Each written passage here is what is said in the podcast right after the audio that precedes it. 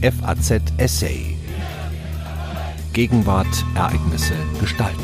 Revolution ist nicht ein kurzer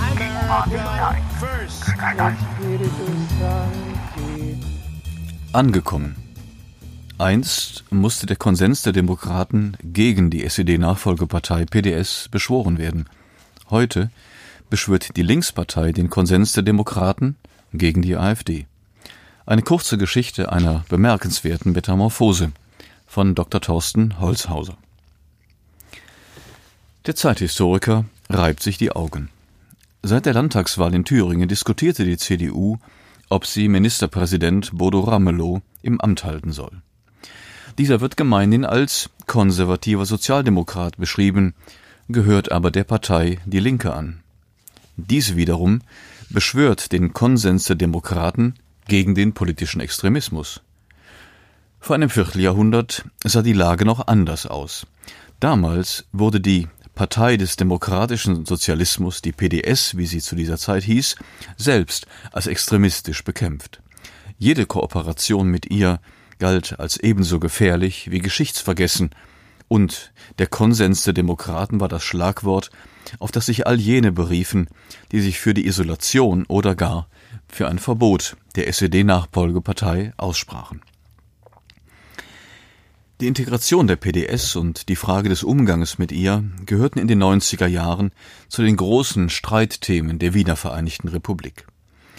Gleichwohl haben sich die Historiker bislang kaum mit der Verwandlung der SED in die PDS und dieser in die Linkspartei beschäftigt. Das mag auch damit zusammenhängen, dass politische Parteien aktuell nicht im Zentrum der Geschichtswissenschaft stehen. Dabei verrät ein zeithistorischer Blick auf die Geschichte der heutigen Linkspartei viel über die politisch-sozialen Entwicklungen der Bundesrepublik in den vergangenen drei Jahrzehnten. Der Werdegang der Partei verband sich mit zentralen Debatten über das Ende der alten Bundesrepublik und den Umgang mit der DDR, die Herausbildung eines globalen, neoliberal verfassten Kapitalismus und, nicht zuletzt, den Wandel des Politischen in einem vermeintlich postideologischen Zeitalter. Vor allem aber erlaubt ein neuer, quellengeschützter Blick auf die Geschichte der Linkspartei eine Neuinterpretation dessen, was die Partei eigentlich war und sein wollte und wie sie zu dem wurde, was sie heute ist. Dabei zeigt sich, dass die Integrationsgeschichte der PDS im vereinten Deutschland viel weniger durch ihre Gegnerschaft zum System Bundesrepublik geprägt war, als durch den Willen ihrer Führungsgruppen, in der Bundesrepublik anzukommen und anerkannt zu werden. Die Geschichte der PDS begann im Dezember 1989. Noch hieß die Partei SED und herrschte über die ganze DDR, doch ihre Vormacht wankte. Die alte Garde um Erich Honecker und Egon Krenz hatte abgedankt, die Partei und ihr Staat erodierten, und die neue Führung um Gregor Gysi stand vor der Frage, welchen Weg man beschreiten sollte. Abdanken und die Partei auflösen oder weitermachen und retten, was zu retten war. Für Gysi kam die erste Variante nicht in Frage, und so versprach er Wandel und Kontinuität zugleich. Durch eine radikale Erneuerung sollte dreierlei erreicht werden. Die Partei sollte fortbestehen, sie sollte weiter regieren und sie sollte weiter an der Spitze einer reformierten, aber sozialistischen DDR stehen. Dazu gab man sich einen neuen Namen, eine neue Struktur und ein neues Programm. Der demokratische Sozialismus war nun die Losung, und noch glaubte die Parteiführung, auch in freien Wahlen die Oberhand zu behalten. Sie irrte sich. Die Nachfolgepartei verlor die Volkskammerwahl, die Regierungsmacht und schließlich auch ihren Staat. Mit dem Ende der DDR stand die PDS endgültig vor der Frage, ob sie in einem vereinten, demokratischen und kapitalistischen Deutschland noch eine Rolle spielen könnte. Zunächst sah es nicht danach aus. Von einstmals mehr als zwei Millionen Mitgliedern war Ende 1991 kaum mehr als ein Zehntel übrig, und die Partei produzierte Negativschlagzeilen am Fließband. Da war erstens der Versuch, einen Teil des Milliardenvermögens der SED beiseite zu schaffen, auf Auslandskonten zu parken oder in eigens dafür gegründete Firmen zu verschieben. Die von der Volkskammer eingesetzte unabhängige Kommission zur Überprüfung des Vermögens der Parteien und Massenorganisationen der DDR, die UKPV, kam 2003 zu dem Ergebnis, die PDS habe von Beginn an eine Strategie der Vermögensverschleierung betrieben. Da waren zweitens die vielen Stasi-Affären um Abgeordnete und Funktionäre, in denen sich die Parteiführung regelmäßig auf die Seite der Beschuldigten stellte. Die PDS sei eben bunt und nicht einfarbig, so der spätere Bundesvorsitzende Lothar Bisky, der seit 1963 der SED angehört hatte. Und drittens war da die Frage des Umgangs mit der Vergangenheit. Viele in der Partei, allen voran die kommunistische Plattform, hielten das Ende der DDR für eine kapitalistische Gegenrevolution, und die 23 Jahre alte Sarah Wagenknecht bewunderte öffentlich die Modernisierungspolitik Josef Stalins. Dass die SED 1946 durch eine Zwangsvereinigung begründet worden war, dass die DDR ein Unrechtsstaat war und dass das Regime für Tod, Elend und Verfolgung verantwortlich war, wollte die Partei nicht eingestehen. Versuche, die diktatorische Vergangenheit aufzuarbeiten, die totalitären Seiten des SED-Regimes offenzulegen und die Schuldigen zur Rechenschaft zu ziehen, waren für die meisten in der PDS ein Ausdruck westlicher Rachementalität. Siegerjustiz war das Schlagwort. Auch deshalb hielten die Konkurrenten Abstand. Die SPD hatte schon im Dezember 1989 eine Kontaktsperre verkündet. Die früheren Blockparteien versuchten die eigene Vergangenheit an der Seite der SED vergessen zu machen. Und die bürgerlichen Kräfte im Westen untermauerten ihre antikommunistische Identität durch Abgrenzung von der PDS. Gemeinsamer Nenner war das ungeschriebene Gesetz der Bundesrepublik, dass man Parteien mit zweifelhaftem demokratischen Leumund isolieren müsse, wie es der Historiker Heinrich August Winkler formulierte.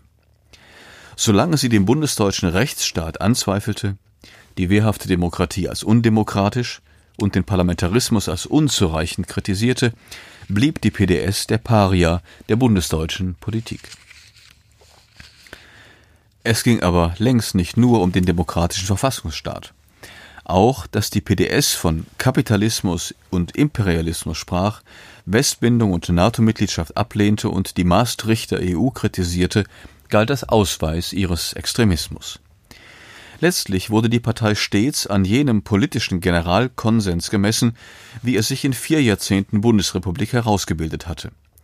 Das Verhältnis zur parlamentarischen Demokratie, zum Antitotalitarismus, zur Marktwirtschaft und zur Westbindung blieben die zentralen Prüfsteine für jede politische Partei.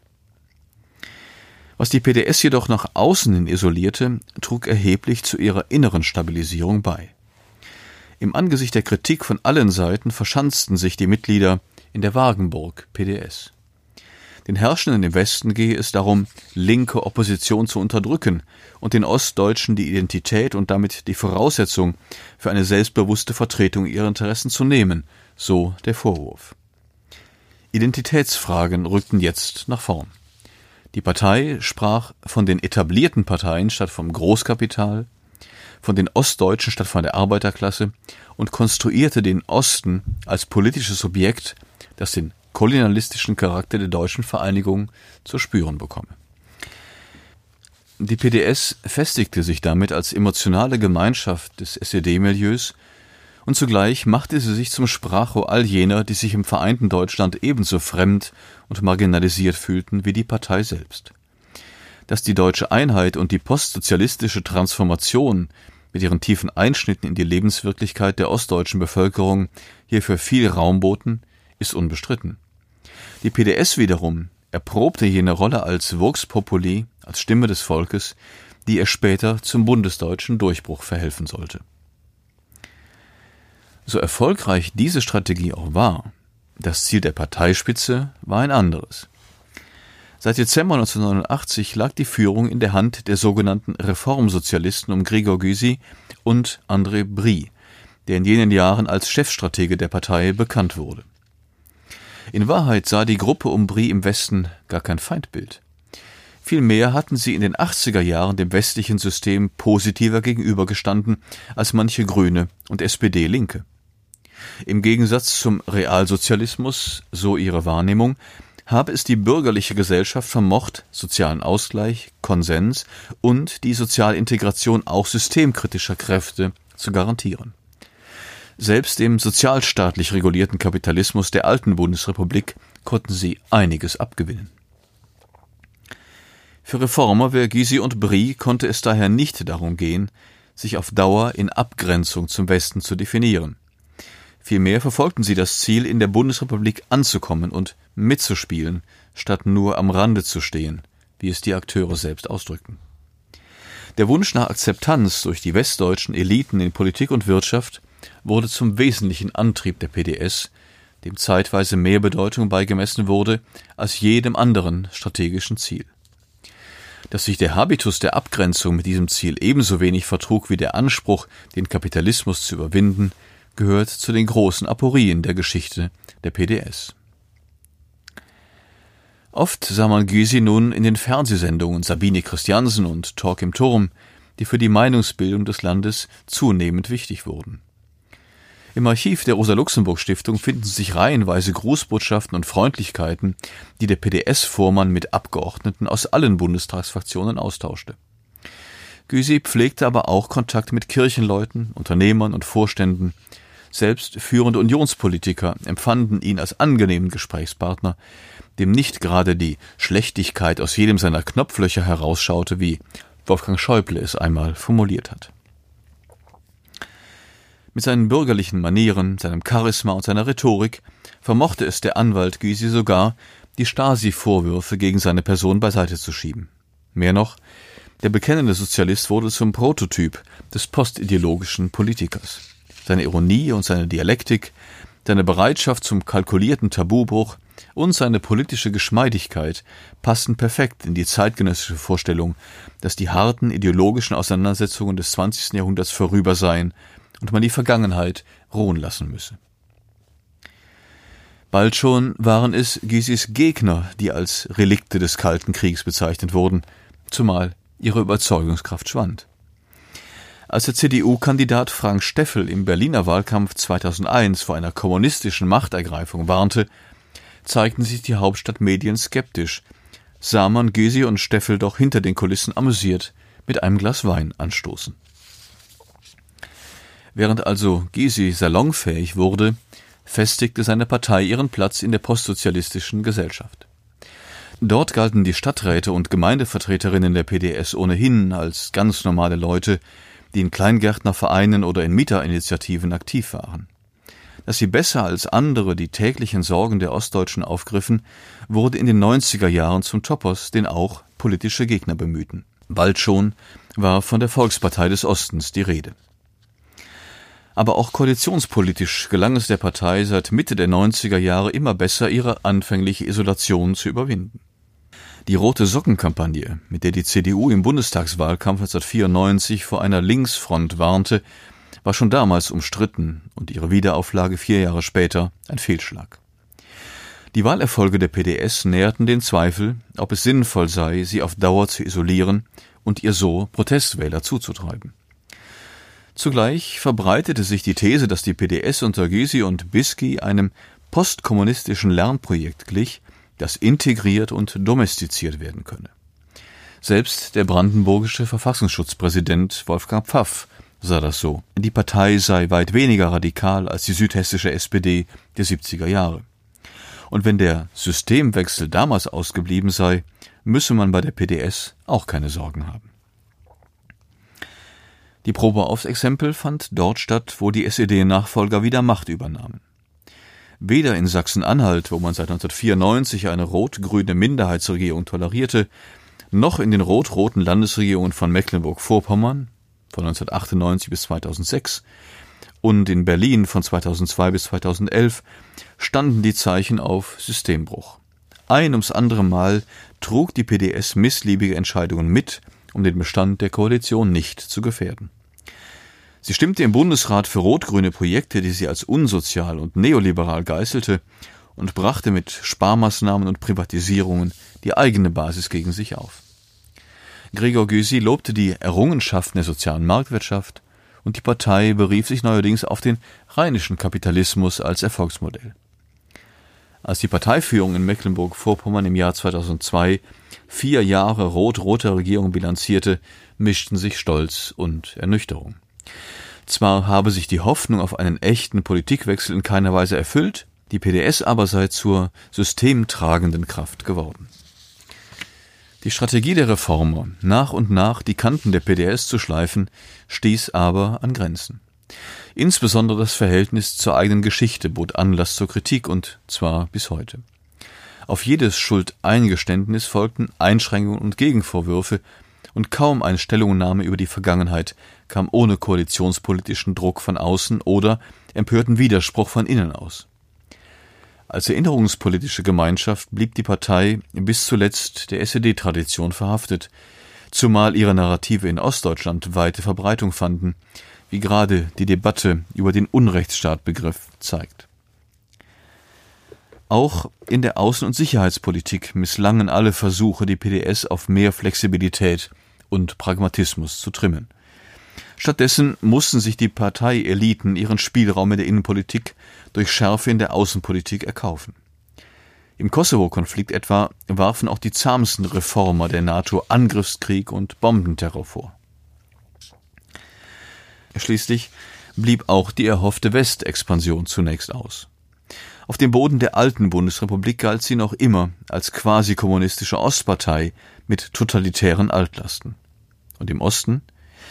Da befand sich die PDS schon um die Jahrtausendwende in einer ähnlichen Situation wie heute. Hier liefen die Protestwähler weg. Wenn die vermeintliche Alternative selbst zum Establishment gehörte, warum sollte man die dann noch wählen? Die Quittung erhielt die Partei bei der Bundestagswahl 2002. Sie scheiterte an der 5-Prozent-Hürde. Es folgten Existenzkrise, Machtkampf und Zerreißprobe. Der von Gysi und Brie repräsentierte Integrationspfad schien in eine Sackgasse geführt zu haben. Der Ausweg kam mit der Agenda 2010. In der Opposition zu den rot-grünen Arbeitsmarktreformen der Jahre 2003 bis 2005 sah die PDS die Chance, sich wieder zu profilieren. Die Polarisierungsstrategie der 90er Jahre wurde wiederbelebt. Nur ging es jetzt nicht mehr gegen die da drüben, sondern gegen die da oben. Ziel war es, die sogenannten Gefallenen der kapitalistischen Expansion zu erreichen, und zwar in beiden Teilen des Landes. In dem vormaligen SPD-Vorsitzenden Oskar Lafontaine fand die PDS hierfür einen neuen Volkstribun, der sich an der SED-Vergangenheit nicht störte. Und dass die Partei im Bundestagswahlkampf 2005 von DGB, Verdi und IG Metall als wählbar und demokratisch geadelt wurde, trug entscheidend dazu bei, enttäuschte SPD und Nichtwähler, Erwerbslose und Arbeiter zu mobilisieren. Nun erst gelang der Sprung nach Westen. Aus der SED-Nachfolgepartei wurde die gesamtdeutsche Linkspartei. Für die Integrationspolitik der Reformer war die Westexpansion der Jahre 2005 bis 2010 aber ein Erfolg mit Nebenwirkungen. Denn die gesamtdeutsche Linkspartei war noch heterogener und zerstrittener, als es die PDS je gewesen war. Im Westen setzte die Partei nicht auf Pragmatismus und Kooperation, sondern auf Polarisierung und Abgrenzung. Sie rekrutierte sich nicht nur aus sozialdemokratischen Gewerkschaftlern, sondern auch aus Kommunisten und Trotzkisten, und sie sprach eine fluktuierende Protestwählerschaft an, die sich als das Volk verstand. Entsprechend agitierte Oskar Lafontaine schon 2005 gegen Schandgesetze und Wahlbetrug, warnte vor Fremdarbeitern und Parallelgesellschaften und galt schon bald als deutscher Jörg Haider, der gezielt die Grenzen dessen überschritt, was gerade Linke für gut und anständig hielten. Fortan stand Lafontaine zusammen mit Sarah Wagenknecht für eine Partei, die sich als Schutzmacht vor den Gefahren der globalisierten Moderne gerierte. Diese Rolle spielten die beiden auch in der Euro-Krise seit 2010 sowie in der Migrationsdebatte ab 2015. Dafür ernteten sie viel Gegenwind aus der eigenen Partei, allen voran von Katja Kipping, die 2012 den Parteivorsitz übernahm. Mit Kipping, Jahre 1978, rückte eine neue Generation an die Spitze, die aus der männlich, nostalgisch und national orientierten Altherrenpartei eine jüngere, weiblichere und weltoffenere Kraft machen wollte. Man hatte es sichtlich auf ein linksgrünes Milieu in Städten wie Dresden und Leipzig, aber auch Hamburg und Bremen abgesehen, wo die Partei bei der Bundestagswahl 2017 denn auch zweistellige Ergebnisse erzielen konnte. Dass die Linkspartei in Bremen und damit erstmals in einem westdeutschen Bundesland mitregiert, ist auch vor diesem Hintergrund zu sehen. In den ostdeutschen Ländern wiederum setzten die Funktionäre den Kurs Bries und Gysis fort und hatten eine kooperationsbereite Volkspartei vor Augen. Die Wahl Bodo Ramelows zum thüringischen Ministerpräsidenten im Jahr 2014 stand ganz in dieser Logik und war ein später Erfolg der Reformkräfte. Knapp 30 Jahre nach dem Ende der SED steht die Linke abermals an einem Scheideweg. Sollte es wirklich zu einer wie auch immer gearteten Zusammenarbeit zwischen einer links geführten Regierung und der CDU kommen, wäre das ein neuerlicher Tabubruch, aber keine Revolution. Der Sozialismus wird mit Ramelow nicht zurückkehren und selbst Sarah Wagenknecht zitiert schon seit einem Jahrzehnt lieber Ludwig Erhard als Josef Stalin. Die Art und Weise, wie die Partei mit ihrer eigenen Geschichte umgeht, hat schon in der Vergangenheit keine Koalitionen verhindert und auch die Fundamentalkritik an den Vereinigten Staaten und der NATO hat im Zeitalter Trumps, Erdogans und Johnsons an Sprengkraft verloren. Zudem ist mit der Alternative für Deutschland, der AfD, eine neue Partei entstanden, die der Linken die Rolle des Parias streitig macht. Das zeigte sich bei den jüngsten Landtagswahlen mehr als deutlich. Während die Linke in Thüringen stärkste Kraft wurde und bei SPD und CDU-Wählern punkten konnte, verlor sie Stimmen an die AfD. Auch in Brandenburg und Sachsen büßten die Linken viele Stimmen ein. Wer heute gegen das System und die Eliten ist, findet ein neues Angebot am rechtsradikalen Rand des Parteienspektrums. Die Linke dagegen gehört selbst dazu. Was also hat sich verändert, die Partei oder die Umstände? Die Antwort lautet beides. Das Streben ihrer Führungskräfte nach Integration und Anerkennung hat die Partei stärker geprägt als lange Zeit wahrgenommen. Unter dem Mantel der Systemkritik hat die Linkspartei weitgehend ihren Frieden mit der Bundesrepublik gemacht und damit einen ähnlichen Weg eingeschlagen wie vor ihr die Grünen. Ihre zunehmende Integration verdankte sie aber auch den gesellschaftlichen Veränderungen der vergangenen 30 Jahre. Da war zum einen der ökonomische Strukturwandel, der Ost und West in unterschiedlichem Maße betraf. Der Erfolg der PDS in den neuen Ländern zeigte die Verwerfungen an, die Wiedervereinigung und Transformation hinterlassen hatten. Und als der marktliberale Reformkurs auch den Westen der Republik erreichte, erhielt die Partei ihre Chance zur Expansion.